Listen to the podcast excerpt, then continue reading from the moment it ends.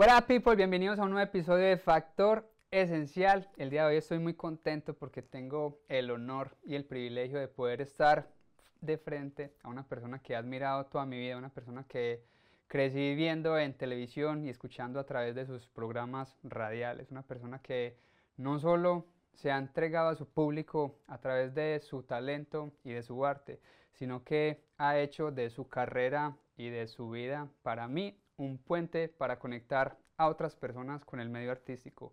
Se convirtió en un maestro que sin duda alguna se preocupa y se enorgullece de sus alumnos.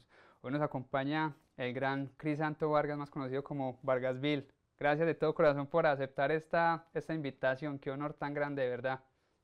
Hombre, eh, eh, no, no, me haga, no me haga sonrojar que yo, yo, yo soy muy tímido.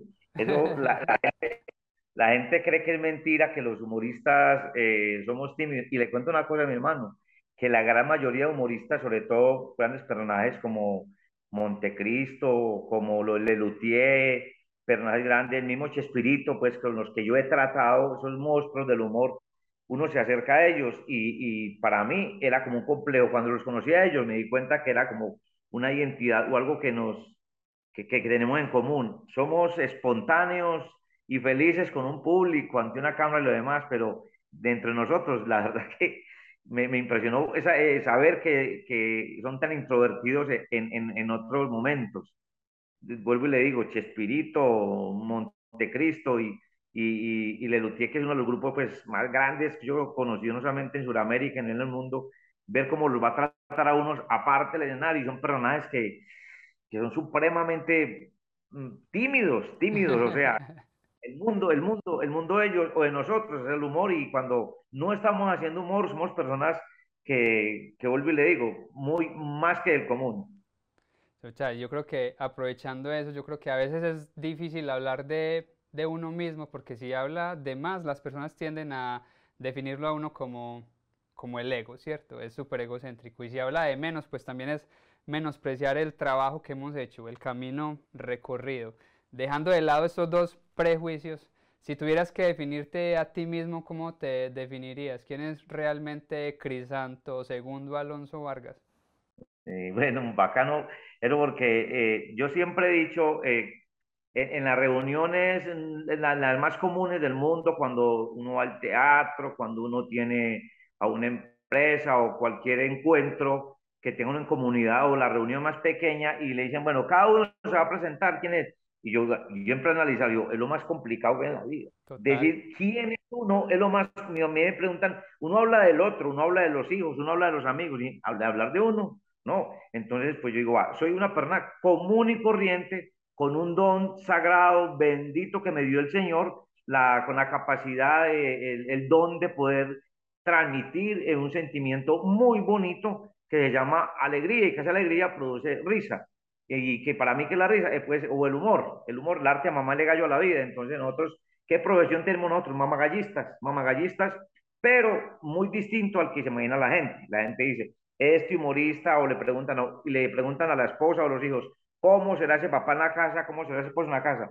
Una persona normal, normal, común y corriente, que uno en el momento que puede ser espontáneo, pero uno jamás va a decir como el ejemplo, el bioejemplo que de toda la vida, que, que la gente por la calle es un chistecito, un cuentecito, entonces uno dice, bueno, y si encuentran con Pambeleo o el Happy Lora o con un boxeador, va y me pegue un puño, no. Entonces la gente eh, es más por la gente. Y volviendo de, que dice que vamos a los prejuicios a un lado, pero hay una, hay una cosa que es muy difícil y es uno va por la calle, uno va por la calle y uno no puede ir como las reinas haciendo que es que me y si uno va muy muy también yo inclusive me estaba jorobando de caminar así porque por la timidez decís que yo me a mirar mucho la gente pensará que me estoy haciendo denotar y no y tampoco esconderse en uno porque esa parte es muy difícil entonces si uno si yo me comporto como yo soy, la gente dirá, uy, este man es tan creído, porque soy muy introvertido, soy muy tímido. Y si uno empieza a saludar a todo el mundo, de pronto se encuentra uno con aquella persona que dice, y este que se cree, pues que saluda a todo el mundo. Pero bueno, me defino como eso, una persona común y corriente, con un don que me ha dado Dios para, para, para hacer reír, pero para mí, mi trabajo, y lo digo con todo cariño y con humildad, es, eh, yo de por sí, mi título, mi título es de carpintero ¿Sí? Ese sí, bueno, para contándole a la gente por ahí. O sea, yo soy carpintero, un carpintero de... Por ahí el libro que estoy escribiendo, ese título se llama De ebanista a humorista. Entonces, realmente es el título que tengo yo. Pero, si en este momento yo estuviera desde mi taller y me estuviera entrevistando con la misma emoción y con el mismo amor, amo la madera, amo la carpintería, fue lo que yo estudié y entonces digo yo, cada uno debe ser profesional y muy feliz en lo que está haciendo. Simplemente lo de nosotros es una profesión más reconocida, eh, tal vez de las más difíciles y escasas, aunque adelantándome un poquitico las redes nos cambiaron el mundo, eh, nos cambiaron el modus o, la vida del todo. Uno anteriormente era, era cuando converso con los muchachos en la universidad, les digo que los humoristas en Colombia, Guillermo Zuluaga Montecristo, que mucha esta generación no lo conocieron, los tolimenses, los hermanos Monroy y la gente de Sao Felices y el manicomio Argalville, ya, ya, era, eso lo hacíamos el humor en, este país. Hasta ahí. Ahora, si abre las redes, creo que nosotros ya, nosotros ya somos los últimos. Y no hay uno y no miles y miles de gente que o son humoristas o quieren hacer humor. Pero para mí eso no es malo. Yo de por sí, pues he tenido, he promovido he ayudado, he recibido y he tenido escuela de humoristas.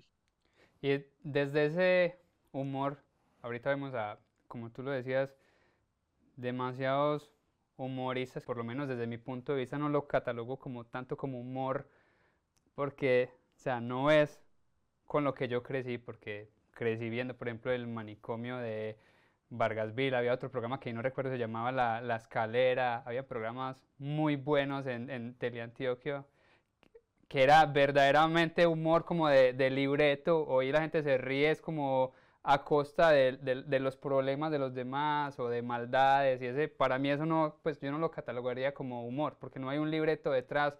Sí, muy importante que sea usted que, que lo diga, porque es que calificar a los demás es muy difícil, pero nosotros para hacer esa media hora esa media hora humor que se hacíamos en Caracol, teníamos que gastarnos todo el día, madrugar mucho a leer todos los periódicos, porque no teníamos internet. Leíamos todos los periódicos, Tiempo, Espectador y Colombiano. Escuchamos radio y con base en eso, pim, vamos a hacer el programa. Hacer de la actualidad de hoy una caricatura. Y teníamos que escribir, yo empecé solo, después llegaron otros compañeros, después ya casi que éramos cuatro, para hacer un programa de media hora en donde teníamos eh, encima la, la, puesta la vista de, desde la presidencia de la República hasta los organismos de control que tuvieran que ver con el Ministerio de Comunicaciones, porque no nos podíamos descachar de nada y era muy, tenía, teníamos que tener licencia profesional de locutores, no periodistas, pero sí licencia de locución profesional. La mía es 4952 del Ministerio de Comunicaciones. Me acuerdo de ella, debíamos tener licencia, licencia, mínimo eso, pasar unos exámenes y y desde luego, bueno, ya en la parte humorística, vuelvo le digo, teníamos que hacer un trabajo muy minucioso. Hoy, por, hoy tú estás en tu estudio, estás buscando cualquier cortinilla, cualquier música, cualquier, eh, estás buscando de música lo que necesite. Nosotros, haciendo el manicomio puntualmente, si necesitamos una cortinilla, porque exactamente aquí el presidente dijo esto, o este ministro, necesitamos, había que ir a unas emisoras como Radio Reloj, eh, Radio Cristal. Don Martín, me prestó un play, ¿cuál? Y vaya, búsquelo buscarlo entre miles y miles y miles y miles de discos, uno buscar, podría ir tres, cuatro o cinco horas buscando una cortinilla, pues que la gente no entienda, el, surquito de un disco, un pedacito de un disco para, eh, eh, bueno... Eh, Colocarlo como de intro, pues, o animar el, el, lo que estaban diciendo. Dependiendo, dependiendo de lo que estaba diciendo, entonces no necesitaba que ahora es tan rápido, entonces había que libretear, había que, había que estar buscando las cortinillas, había que estar estudiando mucho. Mm, entonces, no quiero decir, no quiero decir pues también que es tan fácil hacer humor ahora, pero el estilo nosotros que hacíamos de criticar, criticar, investigar y hacer reír al mismo tiempo, no, no era tan fácil. Afortunadamente, digo yo, afortunadamente, eh, nosotros no descubrimos el humor de actualidad, no, no creo que no. Eh, yo fui una, eh, una decisión que yo tomé porque yo dije, entro a la radio para hacer lo que están haciendo. Los tolimenses hacen humor picante. El de Montecristo es un humor eh, cotidiano, podríamos decir, algo muy cotidiano.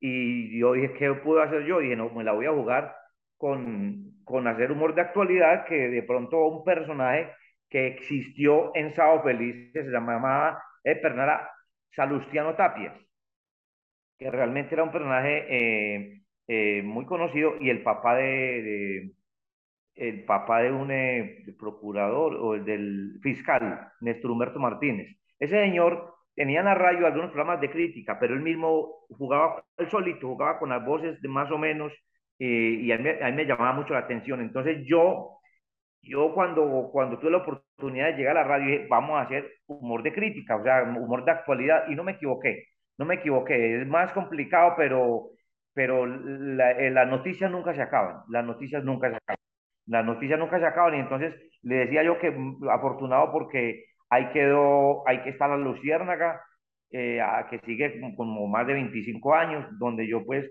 fui del equipo de los fundadores de la Luciérnaga, y de ahí se desprendieron muchos, porque yo me acuerdo que también, por ejemplo, la banda de francotiradores también hacían muchas cápsulas de, de noticias.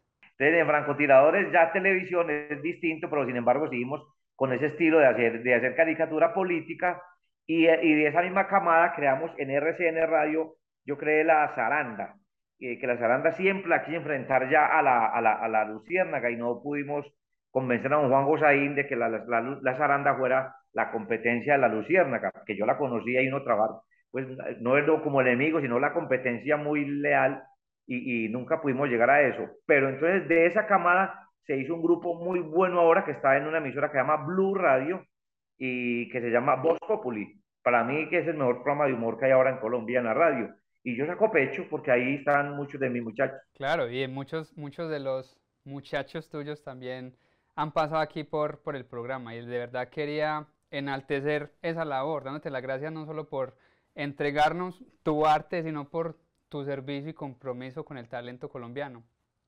Aquí en el programa estuvo Camilo Cifuentes, estuvo también Iván Marín, estuvo Johan Unzuga desde la música y un par más que ahorita no lo recuerdo, pero en los que sin duda alguna has tenido un impacto muy grande. Siempre se refieren a ti con, con mucho amor, se refieren a ti como, como un padre, como un maestro. ¿Qué sientes ahora al ver a todos estos artistas de cierto modo brillar y sobre todo que se refieren a ti con tanto respeto y con tanto amor? No, pues la, verdad es, eso es gratificante. Mucha gente lo mira de otra manera, otra perspectiva. La gente dice, ¿y, si te han pagado bien? ¿Y qué han hecho por vos? ¿Y qué? Digo yo, pues lo digo, es que eso, yo, si son como hijos, lo mejor que pueden hacer es ser buenos en lo que son ser buenos en lo que son. A Camilo me lo traje de Popayán cuando apenas eh, imitaba a Elenita Vargas y a Juan Gabriel, y el sueño de él era pertenecer al manicomio. Y dije, no, vámonos, vámonos. Me había buscado mucho tiempo y no había podido.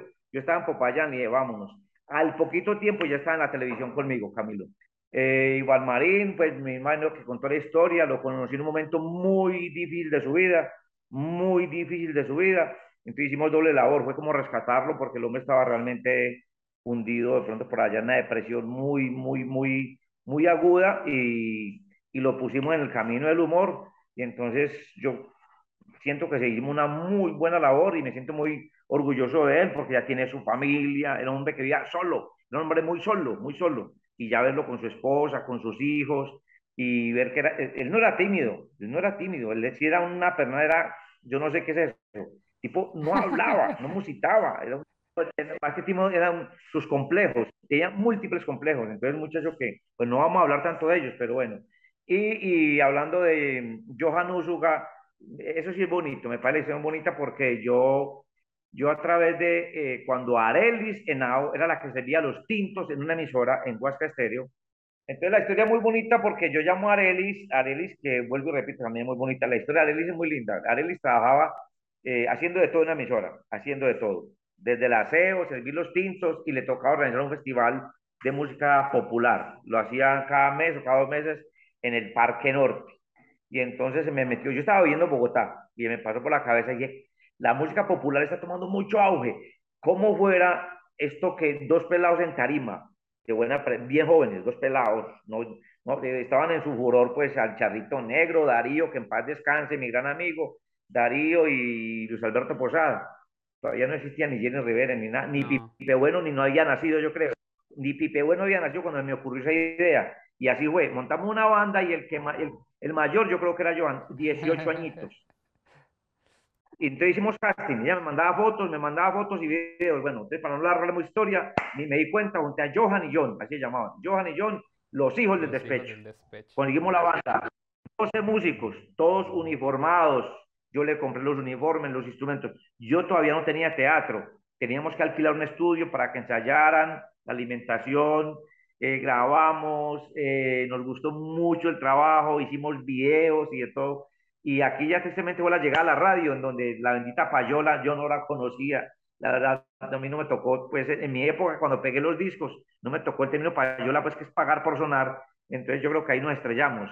Hicimos un trabajo muy bien hecho, trabajamos con mucha honradez y hicimos unos temas, eh, eran composiciones mías, las otras eran de un muchacho que hace música popular ahora, trovador, que le dicen Gotera y entonces hicimos unos temas muy bonitos. Bueno, y el hecho es que de todo esto, de todo esto, pues algún día ya Johan trabajando conmigo en el teatro, yo no, pues yo quiero tener, él trabaja en mi estudio de grabación. Yo, yo quisiera tener como mi estudio en mi casa y, y la verdad yo nunca conocí la casa de Johan, pero me contaban que de donde llega, hasta donde llegan los carros, de ahí había que caminar un furgo, como, como. Entonces no sé, la, la verdad, la casa de Johan, nunca pero siempre lo apoyé a que tuviera su pequeño estudio. No supe cómo era, si muy humilde o no sé qué, pero otro muchacho que trabaja con nosotros, yo le dije, por favor, a un ingeniero, le dije, vaya por favor y le ayuda a Johan. Cuando Johan, pues con el tiempo, nos dejamos de ver, nos dejamos de ver y, y resulta que, que resulta siendo un gran productor, un gran productor muy buscado. Inclusive hace poquitico hablamos desde México, está muy emocionado, me llamó y está muy emocionado porque iba a otros países y y entonces, la, para no alargarnos, la emoción es inmensa, la emoción es inmensa. Así no nos volvamos a tomar un tinto juntos ni nada. Yo sé que están triunfando y que si no tienen tiempo para mí, si no tienen tiempo para mí, eh, lo mejor es que lo que estén haciendo lo hagan bien hecho. Y lo más importante es que ellos, ellos también abran la puerta a otros, que, esto es muy difícil. Entonces yo, yo me, por ahí me di cuenta que Johan estaba convocando a unos eventos, a unos a, campamentos, y entonces dije, bueno, dije, Johan la está aplicando y la está haciendo como es, porque es que no olvidarse de dónde viene uno y que los que vienen detrás están vienen buscando también una luz. Total, y eso era lo que yo veía, sobre todo hablando con él, porque quizás pues él, él, no te diga esas cosas, porque si, a lo mejor si escuchas el programa que, que, hicimos con él te vas a dar cuenta de lo bonito que habla de ti, pero el escucharlo decir, Cris Santo me inspiró para poder ayudar a otros. Me parece hermosa esa ah, parte de decir, o sea, nunca se es demasiado viejo para aprender ni demasiado joven para enseñar. Porque a pesar de que, de que Johan es muy pues un pelado, como decimos nosotros en Colombia, está detrás de gente ya muy grande. Pues una persona que ya ha trabajado ya también con Cristian Nodal, que, ha que trabajó con el difunto Vicente Fernández en México en el estudio de los Tres Potrillos, que ha compuesto y ha trabajado en los éxitos más grandes de música popular colombiana, y saber que todavía conserva esa humildad que seguramente viene de ti, si me hago entender? Eso es lo más bonito que yo digo, fue puta, lo logré, si me hago entender? Yo lo logré, o sea, yo estando en tu lugar, ya viendo todo ese montón, o sea, también estuvo Diego, Diego Camargo y se refería a Vargasville como uno de los grandes. Pamela Ospina, que también es una de las de moda del humor y se refería a Crisanto Vargas como uno de los grandes. Y uno decir, o sea, qué bonito que no solamente es el personaje, sino la persona, si me hago entender? Y que, y que transmitiste ese amor y sembraste amor en cada uno de ellos para que ellos también hicieran florecer ese amor para poderlo repartir a otras personas. Qué bonito eso, Crisanto, y de verdad te doy las, las gracias. Y te voy a ser honesto y creo que es porque hoy yo creo que andaba medio, medio nostálgico por, por una conversación con un amigo, medio sentimental. Me puse a ver tus fotos en Instagram y escuchando tus entrevistas y tus videos. Me dio demasiada nostalgia. Sabes que me recuerdas la verdadera definición de la palabra paisa, lo que llamamos nosotros paisa, esa persona berraca, esa persona echada para adelante, como decimos nosotros en Colombia. Esa persona que se ha atrevido a darle vida a los sueños que siento yo que hoy en día hemos perdido que muchísimo como esa esencia. Siento que, que, estamos en una época de la historia en donde el sentido común no tiene nada de sentido y mucho menos de común. Estamos en una época en donde, como dice Agustín Laje, no sé si lo has escuchado, pero todo lo bueno es malo y lo malo es bueno porque todo como que lo estamos tergiversando, ¿sí o? Y siento también que hoy en día todos los jóvenes quieren todo fácil y rápido. Hemos perdido mucho como que el sentido de tener que trabajar por las cosas, el sentido de, de esperar a que las cosas pasen y de vivir como que el, el trayecto y de disfrutarnos el camino, ¿cierto? A ti, en este mismo caminar, en esas épocas de cuando estabas arrancando, ¿qué te motivaba y qué era lo que no te dejaba desfallecer, lo que te mantenía ahí en pie luchando? Porque sé que también te cerraron un montón de puertas en ese mismo camino. Sí, bueno, eh, eh, hablando de que este mundo está muy, muy cambiado y tan complicado y, y las cosas tan distintas, que lo malo es bueno, lo bueno es malo, eh, no fue fácil, no fue fácil para nada. Y pues yo, yo vengo de una familia muy numerosa y cuando yo me vaya a hablar lo que le voy a hablar, no me voy a quejar, no me quejo de la vida, porque yo estoy terminando mi libro y entonces pues tengo 50 mil historias aquí en la cabeza muy frescas y es venir de una familia muy, muy humilde, llegar del campo, eh, llegar del campo y, y con muchos sueños, pero aquí vuelvo y ya hablo muy en serio, la timidez y muchos complejos, complejos como que yo vengo del campo, yo estoy mal vestido, eh, yo no hablo bien, mm, somos de una familia muy pobre, entonces romper todos esos tabúes complejos de que uno siempre como que mirar al otro como que como, como que está por encima de uno, ¿no? Y llega un momento entonces en que a mí me cambió mucho la vida la muerte de mi papá porque mi papá sí fue realmente el, el, el encargado de todo esto. Mi papá era un juglar, iba de pueblo en pueblo, de vereda en vereda, con su tiple, con su lira, con su culebra. Eh, en la maleta cargaba las pócimas para los, los males del, desde el pacarranchil, los males del cuerpo y los, y, la, y los y para los dolores del alma también. Entonces era un tipo que el boquiza, imagínense cómo sería alegre mi papá, que le decían el boquisabroso, así era su nombre artístico iba de pueblo en pueblo, bien elegante, y su sombrerito, su corbata, y entonces siendo un topógrafo empírico, sacaba los fines de semana para irse con una sobrina que era cieguita a cantar las salidas de las parroquias, y los sacerdotes de esa época lo trataban como el doctor Vargas. Entonces mi papá de pronto fue el inventor del miti miti, iba donde el curita y le decía, padre, vamos, vea, eh". decía, no le toman cuentos los culebreros, chantajistas, ahí andan, ahí está el doctor Vargas con sus... De mi papá le muy bien, a la salida de las misas de pueblo en pueblo, cantaba, echaba sus cuentos y mi papá, pues eh, sin haber ido a la escuela, era hijo de una maestra, entonces aprendió a leer y a escribir en la casa, muy inteligente, mi papá no solamente hacía versos, cantaba, era trovador y tuvo que ver mucho también la vida de Montecristo, sino que también eh, eh, em, era muy bueno escribiendo y le escribía los discursos a los políticos de aquella época. Pero entonces, para no desviarnos, todo viene de mi papá. Todo viene, se muere mi papá y una me dice, como quien dice, Ahí le dejo.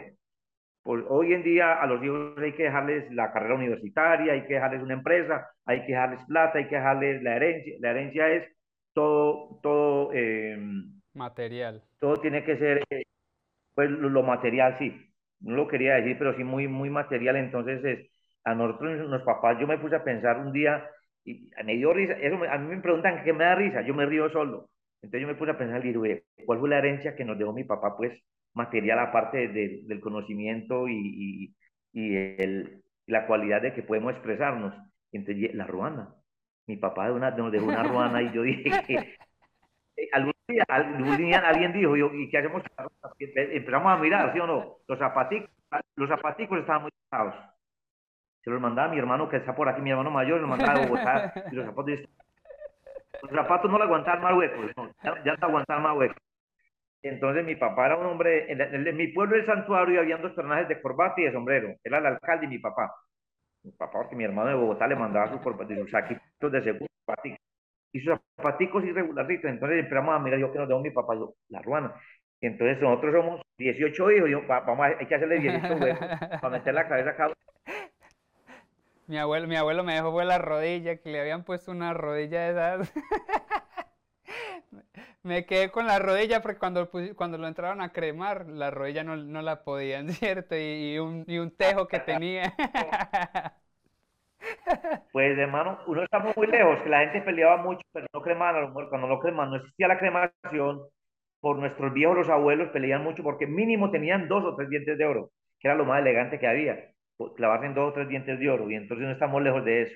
Entonces, volviendo al cuento, fue mi papá, fue mi papá que de, pronto yo, mi papá a mí no me conoció, mi papá eh, lo único que me vio fue en el pueblo haciendo fonomímica. ¿Por qué ya fue fonomímicas? Porque yo quería ser artista, pero me daba miedo a lo, a lo que uno le tiene pavor cuando uno dice, me muero de, miedo a hablar en público. El temor de uno es sentir que la voz se reproduce. Escucharnos su voz es el, el favor. Entonces yo algún día dije, ¿qué puedo hacer?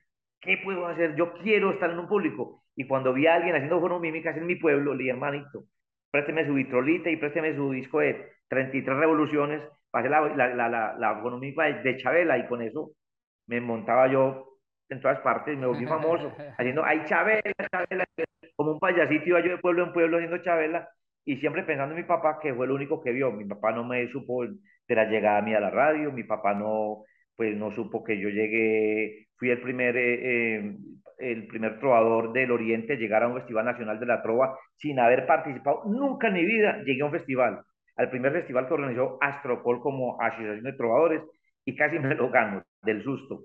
Ese primer festival fui el Revelación Novato, después vino el primer concurso de mentirosos en 1900, el festival fue en 1980, la Trova, en, 1981 mm, eh, participé en el concurso de mentirosos, fui rey por primera vez, en el 82 no hubo, en el 83 repetí todo esto y entonces, ¿por qué les estoy contando? Todo está marcado, mi papá era un tipo muy exagerado, muy exagerado en forma de hablar, de la exageración se volvió volviendo un, una, un, modo, de humor muy bonito. Ya no, ya no pasamos del chiste, yo no digo que yo cambie el humor en Colombia, para nada, jamás.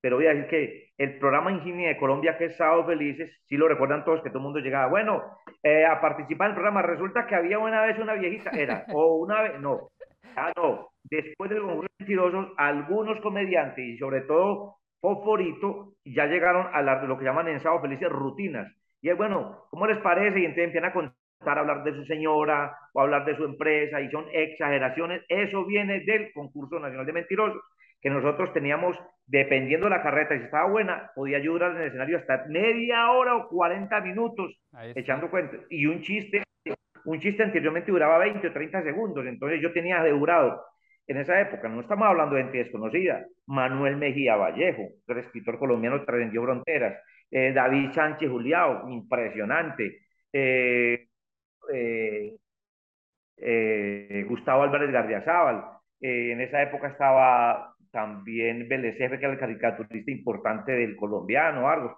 gente muy importante, y entonces la mentira no era cualquier cuento, eran unos cuentos muy bien estructurados, muy bien estructurados, eh, con... ustedes fueron los que causaron que a todos los paisanos nos tildaran de exagerados. No, no, no.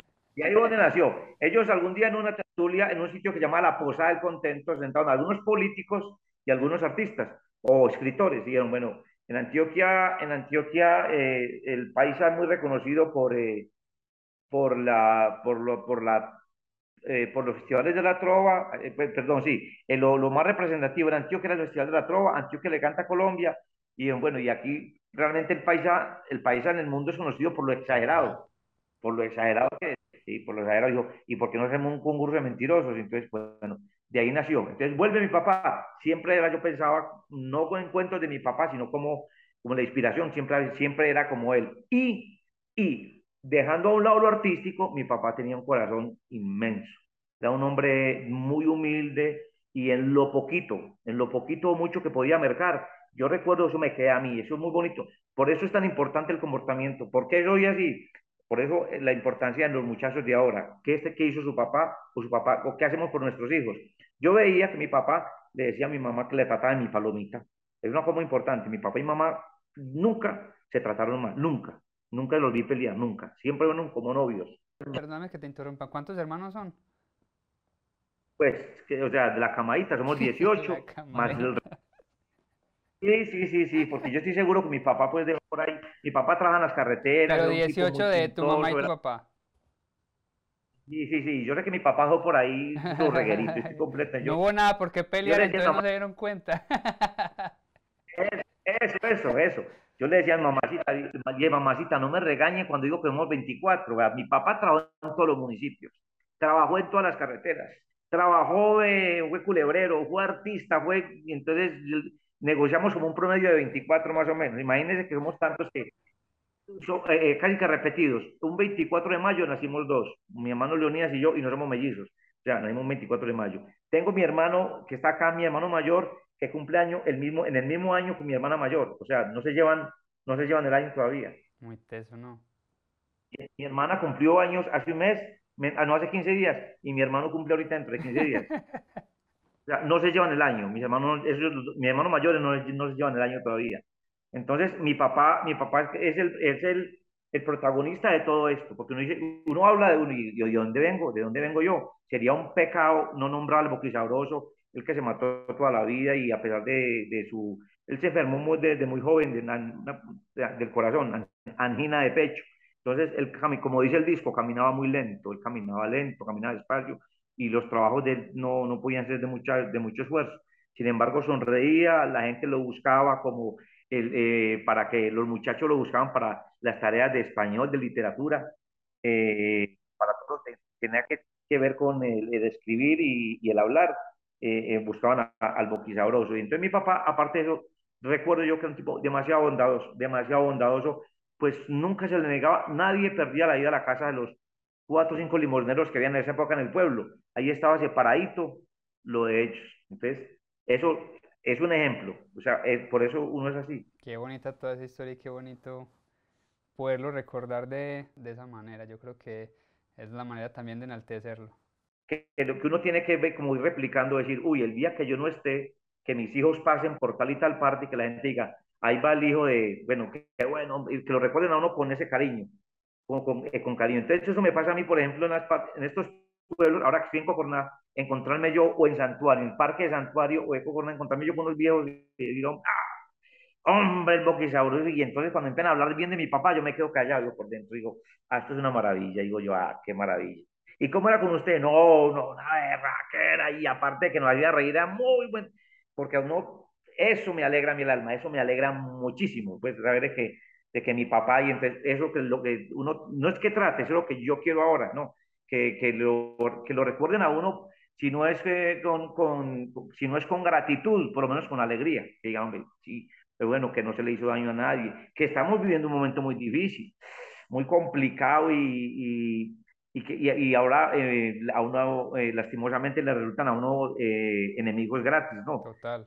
Y entonces, este mundo es muy complicado. Yo cuando tuve mi programa, cuando tuve mi programa de radio, estaban colocando bombas en Medellín estaban matando gente, había muchos enemigos, habían eh, eh, de Caracol me mataron varios compañeros periodistas, eh, compañeros trovadores del mundo artístico, cayó mucha gente y nosotros seguimos, nosotros seguimos ahí, ahí y siempre pensando en hacer lo que estamos haciendo como sin ofender a nadie. Ahora uno dice algo y el mundo se le viene encima y bueno, no es fácil, no es fácil, pero, pero es lo que sabemos hacer y lo hacemos con amor. Amén. Yo en estos días, en estos días coloqué un mensaje en Instagram que decía eso, que criticarlo, criticar es lo fácil, lo difícil es apoyar. Y sobre todo hoy en día que todo el mundo está detrás de un celular criticando lo que está haciendo el otro sin saber ni siquiera qué hay detrás, sin saber ni siquiera el trabajo que hay detrás o por lo que está pasando esa persona. Ahorita tocaste un tema muy bonito y es el tema de la familia. A mí me escriben muchísimo y muchos jóvenes que me dicen que gran parte de los obstáculos que ellos sienten y esas mismas carencias y esos mismos temores es por las mismas familias muchas veces. Sienten como que las familias no los apoyan o se sienten de cierto modo juzgados. Desde tu punto de vista como padre, sé que amas a tus hijos y que es un apoyo invaluable como lo fue tu padre para ti. ¿Cuál sería como que esa recomendación no solamente para estos jóvenes, sino para esos padres que están juzgando a sus hijos o que no saben de cierto modo cómo apoyarlos porque muchas veces porque no hay una comunicación. En el caso tuyo, ¿cómo, cómo batallas esa, esa comunicación, ese hijo, padre, padre, hijo? Eso, eso lo veía uno muy difícil. ¿Y cómo lo hice fácil yo? Lo, lo fácil fue viviéndolo y llevándolo a la práctica. Yo estoy divorciado, lastimosamente, pues, pero hoy día usted que hay más la gente que se divorcia que la que de casa y uno cree que los que se mueren son otros y uno no, pero cuando salíamos con mi esposa y en el grupito de pronto de amigos o la gente que uno visita en pareja, uno siempre trae ese tema, cuando tiene los hijos niños y adolescentes y empieza a hablar del tema. ¿Qué están estudiando tus hijos? ¿Qué quieren ellos? ¿Qué hay de Sebas? ¿Qué hay de Sofía? ¿Qué hay de Juanpa? ¿Qué empieza todo el mundo a hablar y la gente empieza a decir, no es que ahora la mejor carrera es esta, no, mejor es, lo mejor es esto y no, muy sencillo. ¿Cuál es la mejor carrera para un hijo? La que le guste, la que le guste, la que él quiera. Anteriormente, y le voy a contar, eh, eh, los, los, muchachos que nos, van eh, nos están escuchando, los jóvenes, que, que, miren, por favor, que miren, si tenemos la oportunidad de saber de quién es Napoleón, Cristóbal Colón y Bolívar, miremos también nuestros personajes, desde Cosiaca, que miren quién es Cosiaca, que es como quien dice el que nos dejó esa herencia de que fuéramos tan dicharacheros y tan bacanos los países. De esa cosecha viene ese tipo calzones, guineo y Montecristo, que ¿por qué te digo Montecristo? Porque el papá de Montecristo era un médico prestante famosísimo, el doctor Baudilio Zuluaga. Él llegaba al aeropuerto y era llegar una persona pues de mucho renombre. Y el doctor Baudilio Zuluaga murió muy triste porque su hijo era comediante, eh, fue comerciante, trabajó en la Philip Morris, fue también eh, deportista, eh, pagó servicio militar, fue portero de las divisiones menores del, del Deportivo Cali, y a la postre terminó como comediante y el papá no, o sea, murió triste por ese hijo que era comediante.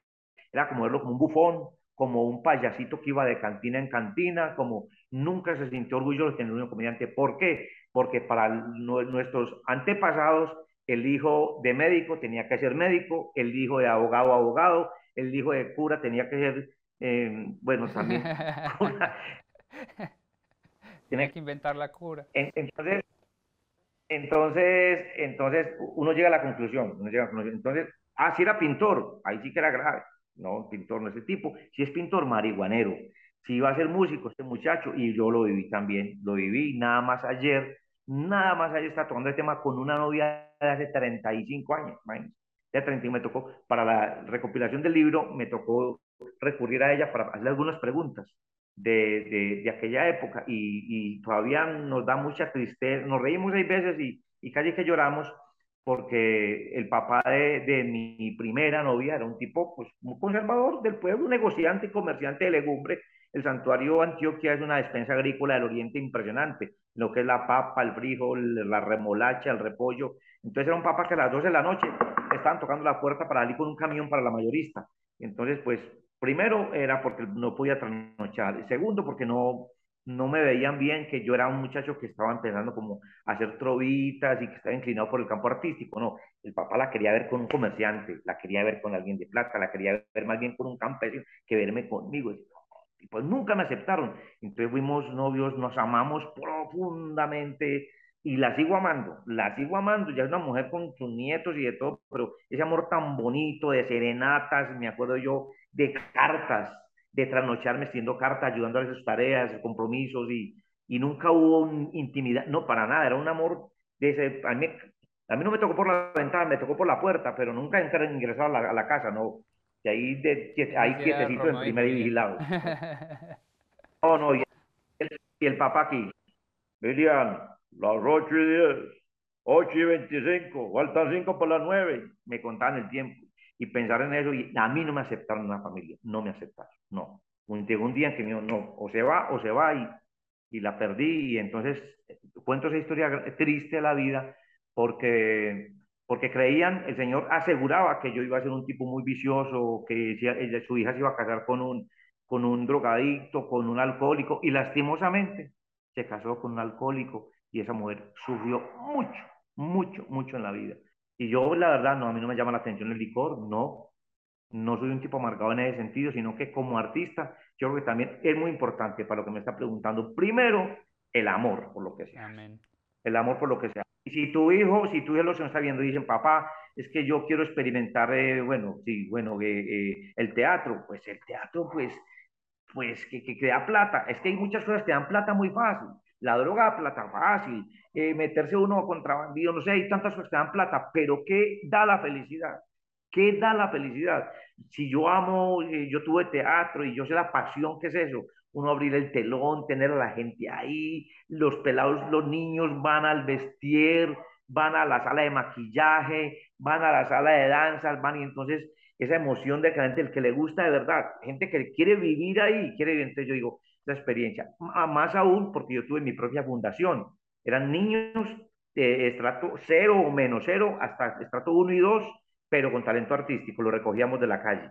Y ese recoger es literal, recoger niños a través de bienestar, de bienestar, eh, Instituto de Bienestar Familiar, de Bienestar Familiar con psicólogos, porque no, un niño no podemos obligar, no. Lo recogíamos y miramos qué talento podía tener el niño, si por la pintura, la pintura, la danza, el canto, la música, eh, el teatro. Y bueno, la historia de la fundación es muy larga, pero tuve mi propia fundación, todavía existente nombre. No es claro que vamos a dejar desaparecer, pero de la fundación también tengo 3.000 hijos, 3.000 hijos que eventualmente me encuentro uno por ahí en la taquilla de un teatro o al otro tocando en una orquesta o en un estudio de grabación. Hermano, si estoy aburrido, yo soy una persona, eh, tengo mi problema de depresión también hace mucho tiempo, mucho tiempo, pero ya muy superado, muy superado, muy superado. La depresión no es que de por vida, no. A mí me alegra mucho estar frente a un público. Pero entonces cuando me encuentro y yo estoy de pronto un poquito deprimido, estoy triste y me encuentro con un muchacho por ahí y me dice, maestro, y me abraza y pues estoy acostumbrado a que me digan maestro por muchas cosas, porque pues hasta, pues, hasta maestro de obra, porque me encanta echar todo. Entonces, yo ese maestro jamás lo miro pues, porque el único maestro es Jesucristo.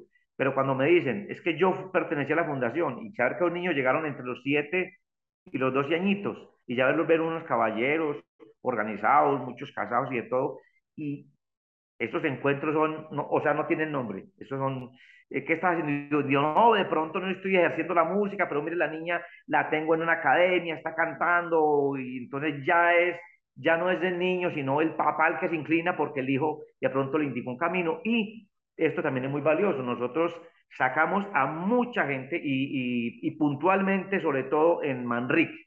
En Manrique nosotros, eh, a través de un alumno, a través de un alumno de la fundación, llamado Juan Barrera, logramos A recuperar eh, más o menos en grupo entre 30 y 40 sicarios. Sicarios, pero es lo peor que tenía Medellín. Y logramos reunirlos, atraerlo a través del niño, de ese niño que se fue convirtiendo en un músico, en un artista, lo vamos a traer, lo vamos a traer, hermano, y se olvidaron, hermano, se olvidaron de sus armas, se olvidaron de sus drogas, se olvidaron de matar, pidieron perdón a Dios, a la naturaleza, a su familia, y ya los vemos acompañando a sus hijos, felices, orgullosos, queriendo servir, montaron comunidad, eh, restaurantes comunitarios, eh, salones para la tercera edad, los ve uno ya como diciendo, ¿qué, con, con qué me, le, pago a la vida o cómo, ¿Cómo, hago para, para cómo, y no tanto devolverlo, sino cómo, cómo me reivindicarse con la vida misma, ¿no es cierto? Entonces eso, hermano, eso no tiene precio, eso no tiene precio y yo digo, cada rato cuando estoy nostálgico por alguna circunstancia. Yo miro un poquito hacia atrás y digo, siempre yo pienso eso, cuando uno se va marchitando, uno va mirando y, y qué, cuál fue la estela o el camino que yo he venido dejando, ¿no es cierto? A pesar, pues le digo, qué triste, ¿no? Qué triste las personas que no lo conocen a uno y lo critican tan fácil y quieren acabar con la vida de uno. Entonces uno, primero, saber cómo está su conciencia y segundo, mirar atrás, no decir, uno tiene momentos de debilidad y momentos de uno como humano, ¿no es cierto? Claro, y con sus hijos, con su esposa, cuando se rompe un hogar, todo, tenemos muchos dolores, pero saber que la misión está cumplida, no decir, no fui egoísta, le pude abrir el camino a los muchachos y llegar a lo que me estás preguntando, ¿qué un papá puede hacer por sus hijos en este campo? Hombre, apoyar a su hijo, pues no lo apoye si está robando, pues no lo apoye si está fumando, no lo apoye, no, pero en su decisión, a la, hora de tomar una decisión, por decir eh, en qué profesión me voy a quedar o voy a ejercer, pues mire los genios que hay ahora, o sea, ya no el papá, el papá muchas veces ni entiende la carrera que va a tomar el muchacho, pero es que papá, me gusta la tecnología, me gusta la informática, me gustan los medios, me gustan los idiomas. Hágale, mi hijo, eso es lo que le gusta, y no, estamos, no le está haciendo daño a nadie, no, venga, entonces hay que apoyarlo y ahí están los grandes genios, que ahorita en la tecnología, en la informática, está viendo que muchachos de 19 y 20 años son los millonarios de este mundo sin querer buscar dinero, están haciendo lo que les gusta. Y la plata es una consecuencia de lo que se hace. Total, y que al fin y al cabo también es, desde, desde mi punto de vista, porque de cierto modo también lo he vivido con muchos amigos que tienen mucho dinero aquí en Estados Unidos, si, de que si estás vacío por dentro, no vas a llenar ese vacío con el dinero, sea, con todo el dinero del mundo, vas a seguir estando igual de vacío en el carro último modelo, vas a seguir estando vacío así tengas tu casa, una mansión con, llena de lujos, vas a seguirte sintiendo vacío. Lo bonito es estar lleno y tener unas buenas bases sólidas que muchas veces se pasan, o muchas veces no, diría yo que la mayoría de las veces se pasan es a través de la misma familia. Y qué bonito ser nosotros como padres ese soporte para esos hijos y decir, hágale que soy yo para apoyarlo, que la va a cagar, la va es, es hace parte del camino, vuelva y pare ese viejo y hágale para adelante porque esto es a punta de trabajo. Yo creo que de lo bonito que leo yo a mis padres es que la herencia que, que, que, me pueden dejar, que ya me la dejaron en vida, fue el, el amor por el trabajo.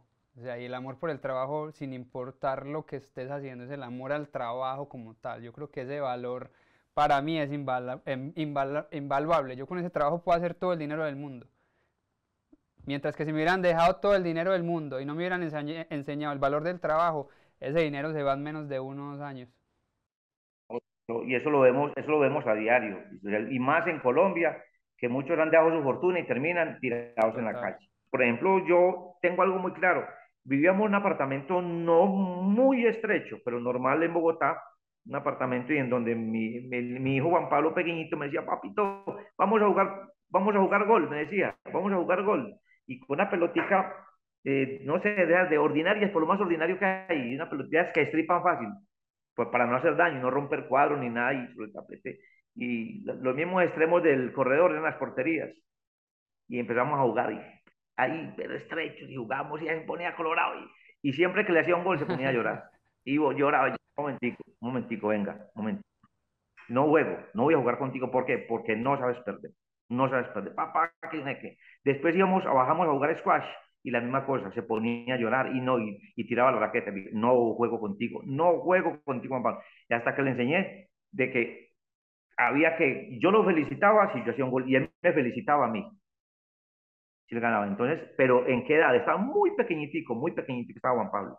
Entonces muchas veces le decía, papá, ¿y qué premio vas a dar? Yo decía, doy un beso, no, y me engañaste. Le dije, caminé pues, vamos a comernos una paleta a Unicentro, porque ya muy cerquitica, en Multicentro, o lo que fuera, o simplemente un abracito. Y, hermano, eso es, pero eso es así, como es como, como físico, matemático, como eh, mandado a hacer. O sea, eh, eh, Juan Pablo llegó a las reservas no, a la sub-17 del Nacional, la sub-17, hermano, y a Juan Pablo le daban durísimo y de todo, y no era un tipo de paz, tranquilo. Y algún día que fui a recogerlo a la, a la autopista donde está la, la, la fábrica, se llama Fábrica de la Pasión, donde está el Club Atlántico Nacional, mi papá, mi hijo, hay tantos muchachos que vienen de regiones del Pacífico, gente que viene del Chocó, esperando un puesto. Mi papá, hay tantos, tantos, tantos, y, y para mí fue tan fácil Digo fácil en el sentido porque nosotros pues éramos muy conocidos del presidente nacional y él tenía su capacidad. Muy buen delantero y zurdo además, era muy apetecido. Sin embargo, él entendió de que él podía tener otros caminos más que el fútbol y le dio, y le dio el espacio a otro pelado. Entonces, para mí, el gol más bonito que hizo de pelado fue ese. Para mí, el golazo más grande fue ese, de darle, eh, porque él realmente no estaba tan motivado, pero sí pensó, digo, papá, este puesto, yo sé que lo puede aprovechar mucho más otra persona. Y así fue. Y entonces dije, eh, valió la pena. Y cuando él va a jugar con sus amigos o en partidos importantes, veo que es un tipo de paz. O sea, jamás, jamás el pelado va a poner problema. Pues ya le ha tenido tres lecciones graves, muy graves. Y dije, papá, esto hace parte del juego. Jamás habla mal del muchacho, el que lo agredió, el que le tiró. Eso no existe. Y recuerdo yo, yo, ah, sí nos sirvió lo que hicimos. Y bastante, y basta mucho, muchísimo. Qué bonita esa historia. Yo creo ya para ir terminando, una última pregunta que no puede faltar aquí en el programa y es, ¿cuál sería tu factor esencial? Cuando hablamos de factores esenciales, como que esa esencia que quieres dejarle al universo o a la Tierra una vez, como que ya pases a otro plano no terrenal. Mm, sí, sí. Vea, uno, uno no quisiera eh, andar, andar, con cajones o con frases de cliché, pero a mí me dejó muy marcado, no voy a decir el nombre de la actriz, yo estuve, ahora están repitiendo una novela en la que yo estuve, en la única, que está como actor, pues, que la hermanita es Calle, y, y, una actriz de ahí muy reconocida, estaba en el camerino de mi teatro algún día, y le comenté, estamos hablando de, de algunos artistas y yo les dije, y yo le dije a ella, dije, muñeca, es que la falta de humildad en tantos artistas es lo que yo creo que no deja como avanzar este gremio y me miró muy altanera, mi humildad, no, no, la humildad, la, la, humildad es un, comportamiento de huevones, de gente que es, que, que es eh, acomplejada. Entonces me dejó pensando mucho, me dejó pensando mucho de, de la gente que llega a la televisión y, y, creen que eso es como, no, no, no, no, no, no. Eh, eh, lo que hablábamos en el principio, lo que hacemos nosotros, creemos que es fama, es, es lo que sabemos hacer, como el zapatero, como el carpintero, como el músico, como el artista como tu profesión, como todo. Entonces, es que estamos de mano nosotros. ¿Qué, ¿Qué tal que nosotros no tuviéramos los campesinos para tener todos los sembrados, lo que tenemos todos los días? Si alguien de admirar es un campesino y es el que más menospreciado, oye, pobre montañero, pobre campesino, pobre, no, pobre, pobre, se levanta la hora que quiera, está feliz todo el día. Yo que estoy en el campo ahora, yo no voy a más feliz que el a pesar, a pesar de que el campesino es tan, eh, eh, tan, em, menospreciado, tan menospreciado. Eh, uno ver que un campesino, un vecino de estos baja con una caja de plátano al hombro inmensa y va hasta el parque y se devuelve más bien a regalársela a uno o a pijársela a los marranos. O sea, el campesino es tan... ¿Y qué tal que no era por ellos? la comida. Entonces, digo yo que para mí eh, sigue siendo el valor que hay que darle a la vida, el valor. Y ese valor se convierte en una palabra que, lo que yo quiero, para no, le llama gratitud. Si no hay gratitud en tu corazón, no hay nada. A mí me preguntan o alguien me dice, voy nervioso para una entrevista, voy muy nervioso, ¿qué tengo que hacer? Aquí lo voy a resumir esto, digo, no aparente lo que no es. No aparente lo que no es. Vaya, siéntese bien, mire a esa persona a los ojos, no empiece a preguntar cuánto me van a pagar, eso es lo demás. Y cuando estés conversando, no, no lo invente porque lo estoy diciendo, no lo estoy diciendo, pero demuestra con tus palabras que una persona no empieza a hablar que es que estoy, yo estoy aquí porque es que una empresa son unos eh, explotadores, en esa, en ese, la gerente de esa empresa es un HP, no, venga uno donde venga fue porque le dieron una oportunidad. Para mí, la bandera que voy a llevar, y usted lo que me dice, en este plano y en el otro, en donde más, hermano, la gratitud. Y por ende, si usted me pregunta lo más triste, lo más infame, lo más humillante, lo más, lo que duele más en el alma, la ingratitud. Ver que un hijo abandona a sus padres, ver que un tipo le tuvo una oportunidad y habla mal de su socio, de su compañero, o que usted me diga, Crisanto, aquí yo tuve a un, un muchacho suyo y aquí dijo que usted lo explotaba, que usted no lo dejó crecer, que usted no. No, no, no, no, no, no, no. Yo, ¿cómo le agradezco a la vida? Camilo, venga, y cuando veo su talento que maduró, hágase adelante.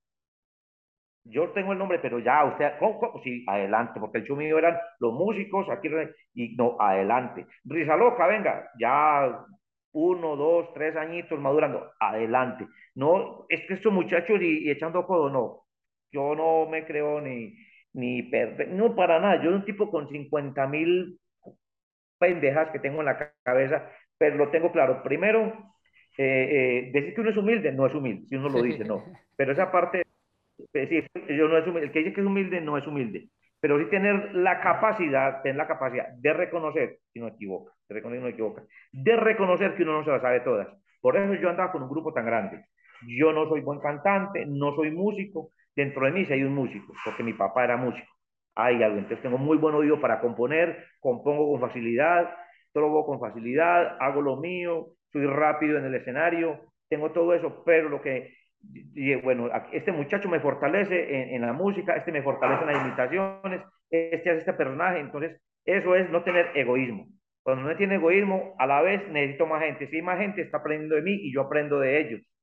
Y todo se va volviendo, se va volviendo un grupo, se va volviendo un grupo en donde todos necesitamos de todos y siempre, siempre, siempre, siempre gratitud. Gracias al que, gracias al que gracias a los maestros que me... Yo no tuve maestros, pero siempre hay que mirar a los otros maestros. yo vi como maestro a Montecristo, porque lo escuchaba y lo veía. Y además sí me alcanzó a regañar alguna vez. Un teatro me dijo, Vargas, no necesita decir la palabra tan fea para reír al público. Y entonces aprender que si yo tengo un teatro, desde, yo agradezco muchísimo, desde los que me enseñaron, el que está en las luces, el que el acomodador, hasta la última persona que tiene que cerrar la puerta, porque entonces si no, todos hacemos parte de ese conjunto. Yo lo pongo como un símil de la vida. Todos necesitamos de todos. Entonces, no, primero, no menospreciar al otro, tener este como corazón abierto en vez de decir que uno es humilde, no, estar como dispuesto a escuchar y también a, a confesar las debilidades y agradecer a cada momento. Cuando uno, cuando uno termina el show, cuando comienza el show, cuando se llega a la casa, cuando se divierte, cuando yo cada que abro los ojos, pues yo no digo que soy pues, pero yo, uno saber que llega a su camita, a su casa y que, y aquí por ejemplo, la mayoría de las veces, aquí está mi hermano mayor, que es testigo, que abrimos la ventana a cinco y media de la mañana, hermano. Hermano, somos unos, no, privilegiados. Los, los amaneceres de aquí, hermanos, no, Vea, hemos visto la bandera de Colombia, hemos visto los, el mejor dicho, hemos visto lo que creamos en el cielo, los colores que no nos imaginamos. Aquí al frente estos muchachos, estos, los pájaros por la mañana, de trinar, hermano, quisiera uno, mejor dicho, un concierto, no sé, nada, ni, ni, en Milán, ni sé en dónde, hermano, aquí conciertos por un simple, vea, medio banano, ahí están. Entonces, somos muy afortunados, siempre decimos, el que es agradecido, el que es agradecido, hermano, tiene mucho de dónde recibir. Pero hay gente que va por el mundo renegando, renegando de su vida y renegando de los demás, y ahí no pasaron. Una vida corta, una vida desgraciada. Para resumir, hay que vivir con alegría y que esa alegría se convierta en gratitud. Además, porque si, si vos vas alegre, por todas partes te abren las puertas. Al que va aburrido, está quejando, la gente le escurre el bulto, como decimos en Antioquia. La gente, muy elegantemente, la gente le escurre el bulto o le saca el culo, como decimos tan elegantemente. No, y, no le invitan a ninguna parte. Le repito la palabra gratitud, lo más bonito que hay. Gracias de, de, todo corazón por, por aceptar esta invitación, Crisanto. Gracias por, vuelvo y lo repito, por entregar tu vida al arte y, y, hacer que otros artistas brillen también. De todo corazón, mil gracias. Lo, lo valoro y lo valoramos muchísimo. Y en nombre de los de mi generación que pasamos de lo análogo a lo digital, te doy gracias, gracias por todas las sonrisas que nos, que nos regalaste.